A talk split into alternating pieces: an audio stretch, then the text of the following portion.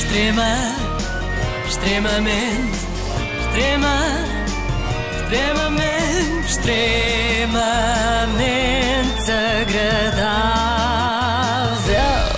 Vamos a isto.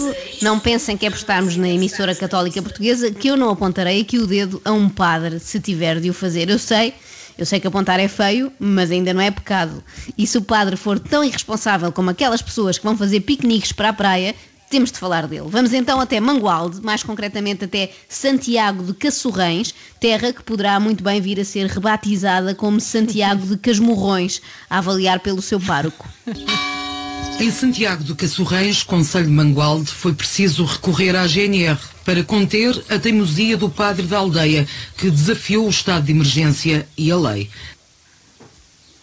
O padre eh, respeita a lei, mas é a lei de Deus, não é? Não a lei dos homens. Se bem que, mesmo à luz dos Dez Mandamentos, eu não sei se contrariar as normas do estado de emergência não é, de certa forma, invocar o nome de Deus em vão, não é? Como quem diz, eu posso furar esta regra de não sair de casa porque vou ali dar uma missa. Não, por favor, não faça isso, até porque corremos o risco de falhar também aquele mandamento que diz não matarás. Nós não queremos que nenhum paroquiano faleça por causa do Covid-19, embora o padre esteja obviamente convencido que nada de mal acontecerá. A cerimónia da Via Sacra, marcada para esta tarde, acabou anulada, mas a habitual missa de domingo realizou-se esta manhã, juntou meia dúzia de pessoas na igreja que se mantém de porta aberta. São pessoas aqui da terra que com certeza que não nem me causavam problemas a mim nem eu a elas, não é?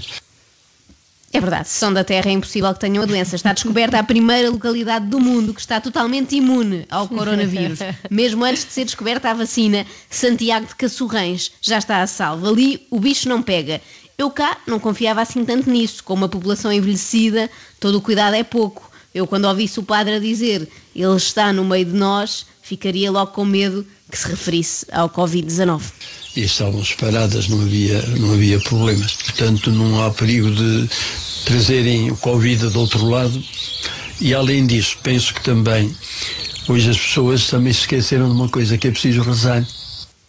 Não, não, ninguém se esqueceu disso, é muito importante, mas rezar tem uma grande vantagem que é a seguinte: dá para fazer em todo o lado, nem sequer é preciso ter Wi-Fi nem nada. Aqui estamos numa aldeia, não é? Nem toda a gente tem acesso. Não, não há. As redes sociais são limitadas, não é? E eu também não ando muito metido nisso, não é? Ainda bem, porque assim não vai ver este extremamente desagradável. Mas sim, eu sei que já há várias missas transmitidas na net, mas nem sequer é preciso isso, não é? Também pode ouvir aqui na Renascença. É ao meio-dia, não é, Ana? É ao meio-dia, sim, sim. Pronto, todos os dias. isto não é um momento publicitário aqui da rádio. Atenção, é só para o senhor padre não arranjar desculpas. É que isso vem provar, no fundo, que os padres, apesar da sua missão muito nobre e especial no mundo, enquanto mensageiros de Deus, são também gente de carne e osso como nós, e quando esses ossos já começam a ter idade para alguma, digamos, osteoporose, os padres são idosos tão casmurros como os outros todos, não é? Como esta senhora, que há uns dias passeava, fresca e fofa por Lisboa, ignorando toda e qualquer ordem do governo. Eu era para morrer com um mês, tenho 76 anos, nunca tive uma constipação, nem uma dor de cabeça, nada. Por que veio aqui à farmácia hoje? Porque venho comprar Benoron para a minha filha que tem a mania das doenças. E não estará a sua filha preocupada com este coronavírus? Ah, ela deve estar, ela preocupa-se com tudo. Eu com as doenças, quer morrer, vai deitado. É a tua mãe, Sim, minha Joana. senhora. Não, não, não. Minha filha mãe é sofre como com eu, não vai à doenças. farmácia. Ah, minha mãe cumpre. Ah, eu sei que vamos deitados, minha senhora, quando morremos. A questão é que eu não quero ir deitada já. É só isso. Eu, pronto, até aprecio ir deitada, mas daqui a muitos, muitos anos, e espero que a senhora também. Mas eu também entendo aqui o lado desta senhora. Se ela era para morrer com um mês e a previsão falhou assim tanto, não é? Já vai falhar há 70 e tal anos, é natural que ela agora não acredite nas estatísticas que mostram casos mais graves de coronavírus acima dos 70. Ficou com uma desconfiança entranhada nela.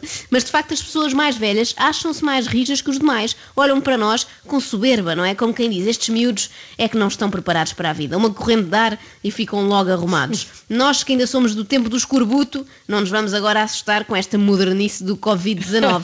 E o senhor padre, no fundo, é é a mesma coisa. Pároco na freguesia, já lá vão 54 anos, Celestino Ferreira parece resistir à mudança de hábitos.